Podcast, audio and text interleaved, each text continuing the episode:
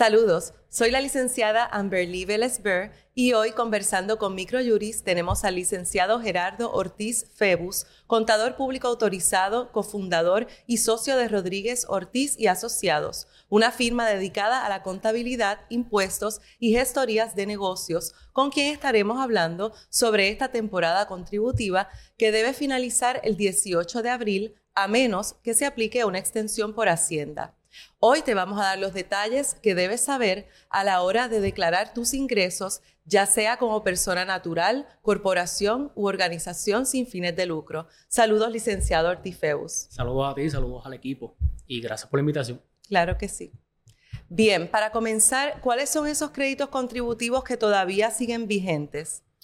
Bueno, tenemos que recordar ¿verdad? Que, que existen varios créditos pero entre los más importantes, que son los que vemos en el día a día en la oficina, pues se encuentran el crédito por trabajo, el crédito por hijo y también debemos mencionar el crédito de la oportunidad americana. Que básicamente ¿Cuál es ese? Ese crédito lo que busca es compensar a esos contribuyentes que hayan incurrido en gastos de, de estudio, ¿verdad? Relacionados de estudio, matrículas, materiales.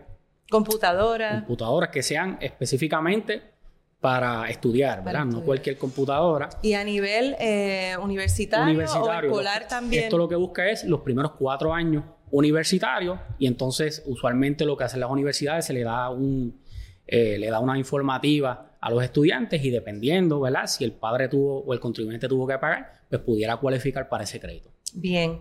Eh, ¿Cuáles son los criterios de elegibilidad para reclamar, por ejemplo, el crédito tributario por hijos? En el caso del crédito por hijo, antes de, comenzar a, mencionar los criterios, vamos siempre a estar pendientes de que posiblemente hay criterios específicos del crédito por hijo, hay criterios específicos para un dependiente para crédito por trabajo y también hay créditos específicos, eh, requisitos específicos para un dependiente regular en una planilla. En el caso del crédito por hijo, entre los, elementos, ¿verdad? los requisitos esenciales, se encuentra que el contribuyente tiene que ser ciudadano, de los Estados Unidos, tiene que tener un seguro social válido. Entonces, en cuanto al dependiente, tiene que ser calificado. ¿Qué significa que sea calificado? Pues significa que ese dependiente también tiene que tener un seguro social válido en los Estados Unidos, tiene que haber recibido más de la mitad del sustento. Eh, sustento incluye comida, educación, eh, medicina, etc. Eh, tiene también que haber vivido más de la mitad del año con el contribuyente.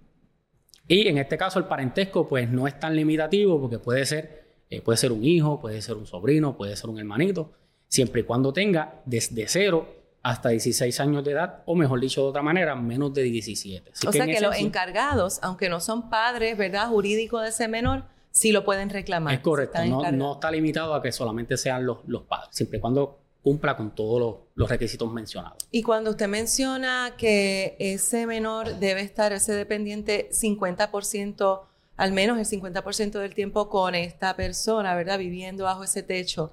Eh, ¿Qué ocurre cuando hay custodia compartida, ¿verdad? Que es 50 y 50% entre papá y mamá. En ese caso, cuando la custodia es compartida, usualmente lo que ocurre es que ambos padres pueden reclamar al dependiente y lo que se hace es que la exención personal del dependiente se divide entre los dos.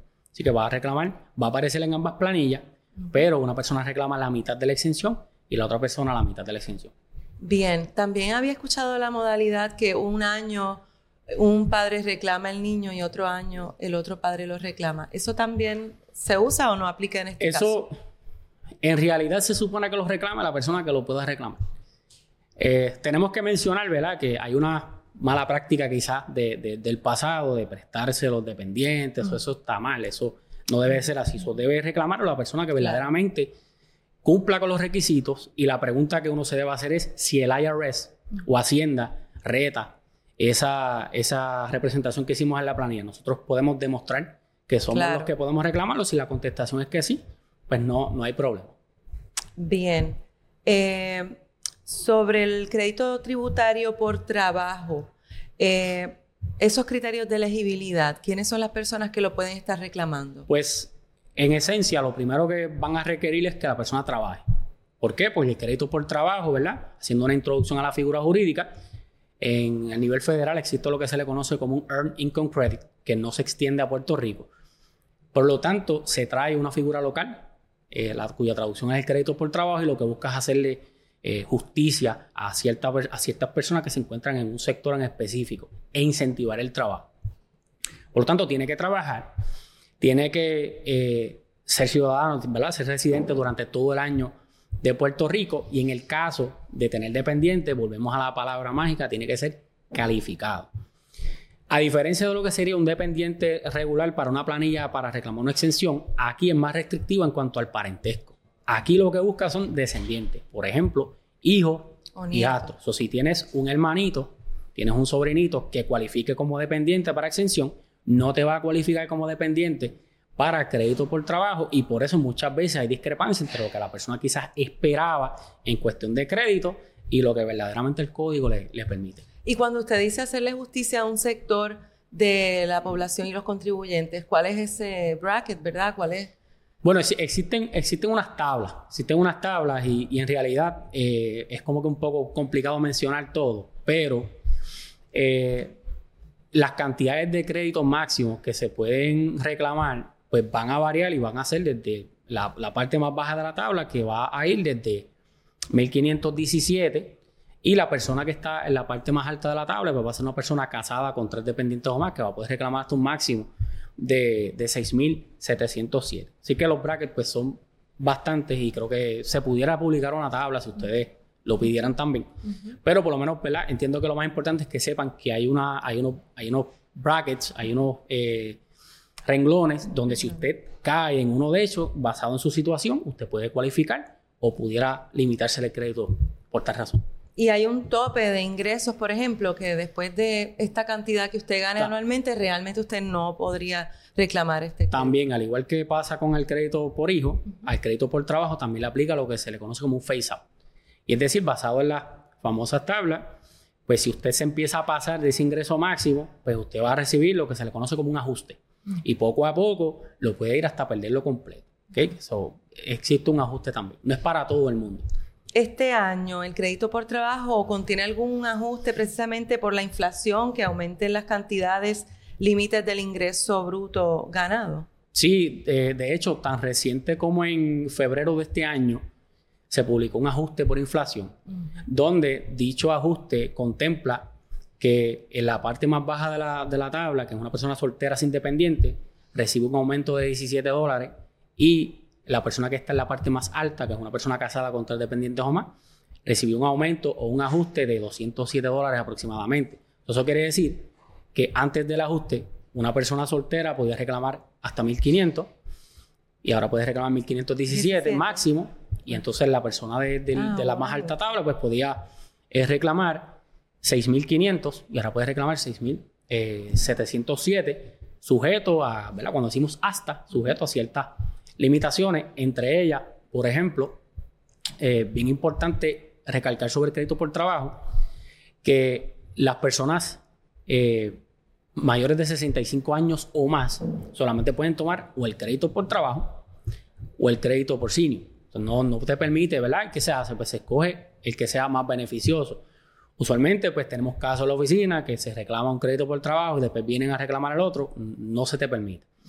También hay unos, eh, hay otra regla también que, dice que no puedes recibir más de 10 mil dólares en ingresos eh, adicionales, como por ejemplo intereses, dividendos. Si recibes más de 10 mil dólares, tampoco, cualifica para el crédito por trabajo hay unas limitaciones, así que pues podemos establecer que no es para todo el mundo y no necesariamente es como lo vemos quizás en las redes de que 1500, tanto para todo el mundo. Pues, hay que ver la totalidad de las circunstancias porque puedes o no eh, verte afectado o no cualificar.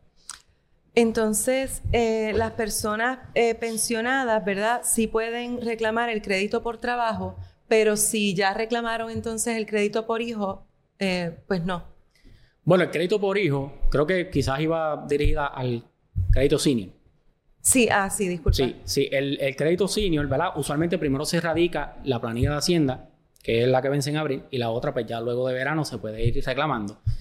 Entonces sería al revés. Sería si ya reclama, si ya pudo reclamar el crédito por trabajo, pues entonces no puede reclamar el, crédito senior. Ah. Entonces, eh, los pensionados, eh, ¿verdad? Indica el código que las personas que pueden reclamar el crédito por trabajo, pues el ingreso bruto incluye sueldo, salarios, comisiones, propinas, eh, trabajadores por cuenta propia y los pensionados, ya sea pensión de Puerto Rico y también pensión a nivel federal. So, la respuesta es que sí pueden reclamar crédito por trabajo también.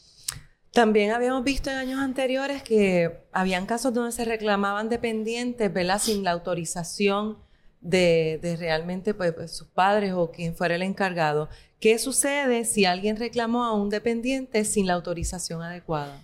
En ese caso, siempre se va a mirar la razón. Eh, puedo mostrar unos puedo ilustrar con unos ejemplos. Por ejemplo, el año anterior, cuando único requisito para reclamar un crédito por hijo, por ejemplo, era, esto es a nivel federal, era simplemente tener un menor que cumpliera con la edad y ya, no había que trabajar, no había que hacer más nada. Eh, en ese sentido, pues cuando se iba a radicar la planilla de manera electrónica, ya el sistema tiene una ventaja que te avisa y te dice, mira, este menor ya fue reclamado en otra planilla anteriormente aceptada o en algún momento en el pasado ese menor había sido dependiente de otra persona o simplemente usted dice, yo no le di mi información a nadie, no es posible que alguien más tenga el número de seguro social de mi hijo. Sí, porque entonces puede ser fraude. Entonces pudiéramos estar hablando de muchas cosas. Y siendo realistas, pudiéramos estar hablando de los efectos de las personas que se prestaban los hijos. Y alguien los puso en, a nivel federal hace tiempo y el IRS los tiene en una, en una base de datos. Entonces te dicen, pues entonces explícame de quién es el dependiente. Hay que llenar unos formularios explicando que usted es el contribuyente, que usted cumple con los requisitos, certificando, se envía en papel, porque no se puede erradicar electrónicamente por el error y el IRS usualmente se comunica por carta, explicándote qué fue lo que pasó, cuáles son las instrucciones, etc. En el caso también, eh, puede ser que haya sido un error de seguro social, un número mal puesto, pues lo mismo, pues hay que es un sistema básicamente agencial donde hay que explicarle, el IRS tiene que investigar y tomar una, una determinación. Sí, que se inician unas investigaciones. Y entonces acá en Puerto Rico, pues sería básicamente con el Departamento de Hacienda a través del, eh, de la Oficina de, Servicio al Contribuyente, pues obviamente presentar la queja, etcétera. Tenemos que ver la cuestión de, la custodia, si la custodia compartida, si no, porque entonces el Código de Renta Interna le va a dar prioridad a la persona que tiene custodia. Así que aunque tengamos dos personas que digan yo cualifico, pues entonces uno es el papá con custodia, el otro es un tío que no, o al revés, el tío tiene la custodia, el papá no, pues entonces la custodia tiene, tiene eh, preferencia. Bien, y entonces entrando, ¿verdad? Eh, para los de la casa, los, abogados, ¿verdad? Nos gustaría hablar de los honorarios que recibimos, ¿verdad? Por servicios prestados. ¿Y qué sucede si recibís remuneraciones de 400 dólares o más? En ese caso, la regla a nivel federal establece que si el ingreso tributable, que se le conoce como el taxable income, es de 400 dólares o más, entonces esos ingresos estarían sujetos al pago de seguro social. Cabe destacar lo siguiente, los que trabajan por cuenta propia, eh, llamados cuenta propistas, los que trabajan por servicios profesionales. Solo professional. Exacto, tiene un montón de, tiene muchos nombres, ¿no? Eh, también aplica a agricultores, por ejemplo, a los que venden bienes, eh, por, por, mencionar ejemplos, ¿verdad?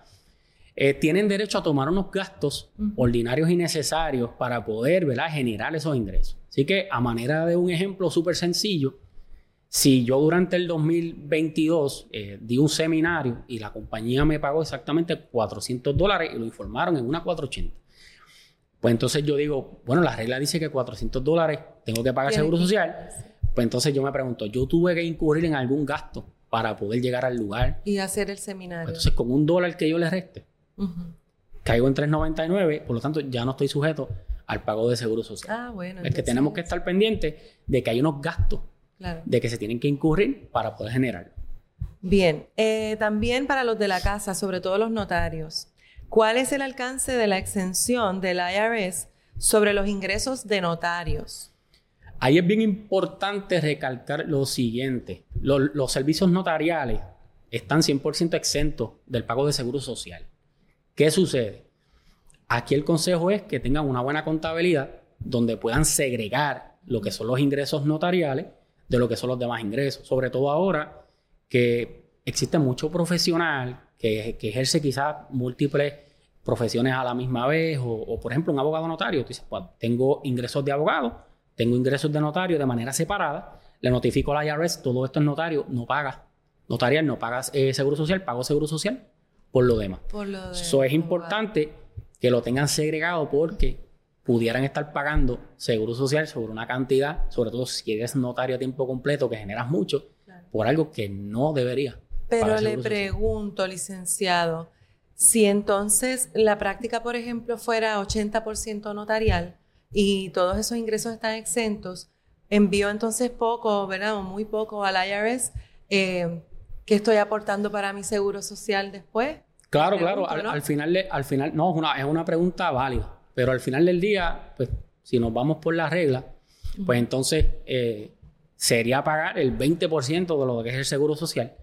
Pero hoy día yo creo que hay personas que creen más en otro tipo de sistema de retiro que, que, en el IRS, o perdón, en el seguro social. O sea, personas que creen más en invertir, vivir de las inversiones, planes de retiro, el seguro social. Pues la pregunta que uno se debe hacer es: cuando yo tenga 62, 65 años, eh, ¿estará bien? ¿No estará? Pues, pues hay personas que han tomado medidas para mitigar ese tipo de impacto. Bien, hablemos entonces de las corporaciones. ¿Qué detalles debemos tener en cuenta sobre la erradicación de estas planillas de las corporaciones? Importante, importante con las planillas. Primero de eso vamos con la planificación contributiva y eso incluye la contabilidad también. ¿Verdad? La contabilidad va a ser la, preparación de nosotros para la temporada de planilla. No hacemos nada yendo donde un CPA en abril, en marzo, con un montón de documentos, lléname la planilla porque ya no hay nada que hacer. Eh, sobre todo si buscamos hacer negocios, yo creo, eh, opino que todo el que hace negocio hace negocio para mejorar. Nadie hace negocio para perder. Eh, por lo tanto, la contabilidad, ¿verdad? Que en definición es el registro de todas las transacciones de manera ordenada de un negocio, lo que busca es ayudarnos a tomar decisiones. La ganancia va a esta magnitud, nos va a tocar pagar tanto, pues entonces si hay que hacer pagos de estimadas para evitar penalidades, multas, etcétera. Tengo que separar un pote a nivel individual porque voy a pagar mucho de seguro social pues tengo que ir preparándome, pero ya en, marzo y abril no hay mucho que hacer. Entonces, cuando hablamos de cumplimiento, podemos tener cumplimiento mensual, los que están sujetos al IBU, por ejemplo, cumplimiento trimestral, los que tienen empleados, las contribuciones sobre la nómina. Pero en esta temporada hablamos del cumplimiento anual. Y ahí tenemos, por ejemplo, el Departamento de Estado con los informes anuales de las entidades jurídicas. El Departamento de Estado lo que busca es que usted conteste una serie de preguntas y pague un fee anual. ¿ok?, entonces, cuando hablamos del Departamento de Hacienda, el Departamento de Hacienda lo que busca es que usted pague contribución sobre la, la, ganancia al final del, camino. Aunque ahora hay un impuesto alternativo mínimo de 500 dólares que aunque usted pierda, tenga pérdida, no tenga actividad, tiene que pagar un mínimo de 500 dólares con la planilla.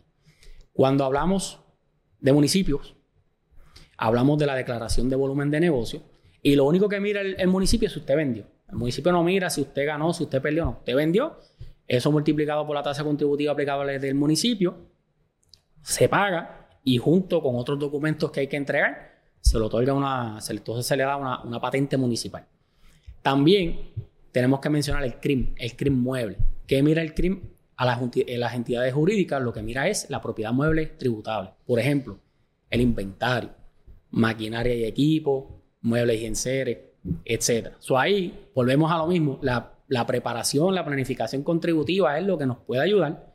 Y sobre todo esa orientación, o sea, no todo el mundo necesariamente está sujeto a pagar algo, ya, ya sea porque existen decretos contributivos, existen exenciones, existen unos parámetros, eh, pero en abril pues volvemos a lo mismo, ¿verdad? No, no hay mucho que, que hacer esos efectos.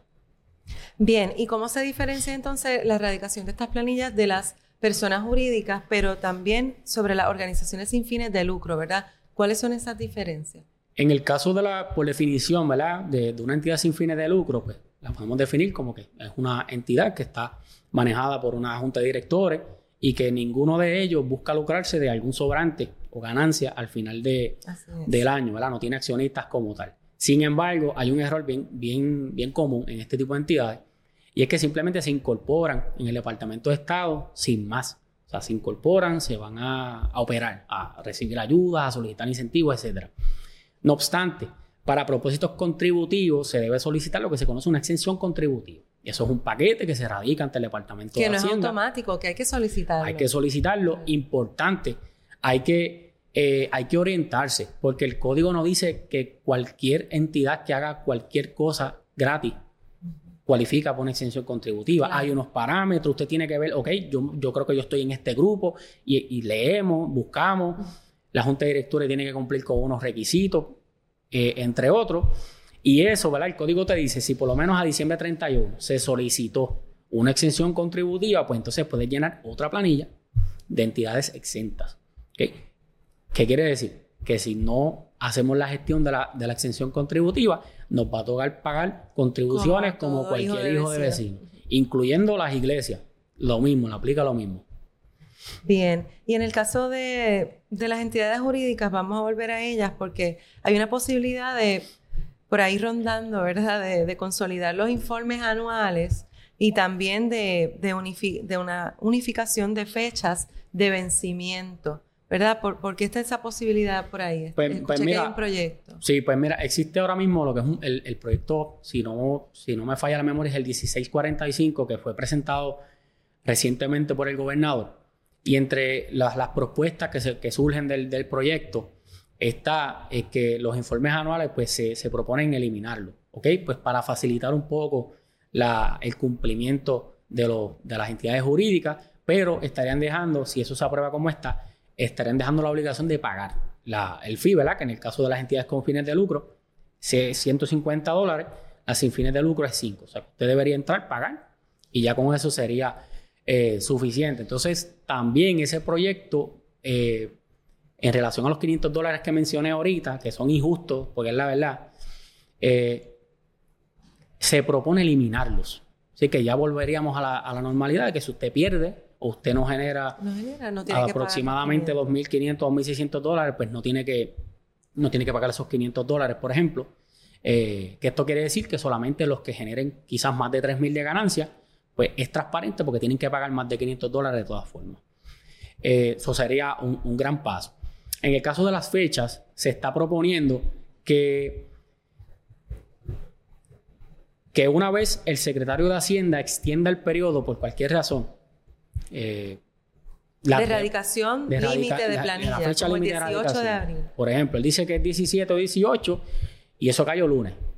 Pues yo digo, me el secretario se levanta ese día y dice, pues, pues yo quiero que sea viernes para darle la semana de gracia.